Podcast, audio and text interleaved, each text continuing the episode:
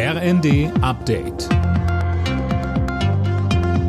Stündlich neu. Auf den Punkt informiert. Ich bin André Glatzel. Guten Abend. Der wichtige deutsche Gasimporteur Uniper hat jetzt offiziell um Staatshilfen gebeten. Neben einer Beteiligung des Bundes an Uniper steht auch die Möglichkeit im Raum, die aktuell hohen Gaskosten an die Kunden weiterzugeben. Die dafür notwendigen Gesetzesänderungen hatte der Bundesrat vorhin erst beschlossen. Wirtschaftsminister Habeck sagte zur Lage der Unternehmen, wir haben genug Gas, die Versorgungslage ist gesichert, aber wir zahlen einen immens hohen Preis und zwar einen so hohen Preis, dass die Unternehmen, die bestehende Lieferverträge zu diesen hohen Preisen jetzt erfüllen müssen, natürlich finanzielle Probleme bekommen. Das ist ja ein dauerhaftes Minus jeden Tag und da reden wir jetzt nicht von Centbeträgen.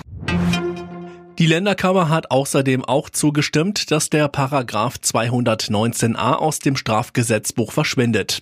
Der hatte Praxen bisher untersagt, ausführlich über unterschiedliche Methoden der Abtreibung zu informieren.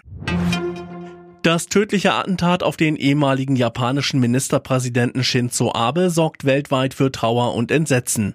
Alena Tribold mit einigen Reaktionen. Deutschlands Kanzler Scholz schrieb auf Twitter, das tödliche Attentat mache ihn fassungslos und traurig. Ex-Kanzlerin Merkel sagte, die Welt verliere einen großen Staatsmann.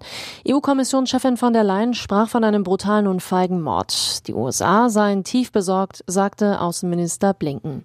Auf Abe war bei einer Wahlkampfveranstaltung geschossen worden. Er starb wenig später im Krankenhaus. Ein Ex-Militär wurde festgenommen.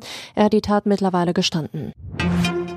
Bei der Frauenfußball-EM steigt die DFB 11 heute ins Turnier ein. Gegner im ersten Gruppenspiel am Abend ist Vize-Europameister Dänemark. Bundestrainerin Voss Tecklenburg erwartet eine schwere Aufgabe.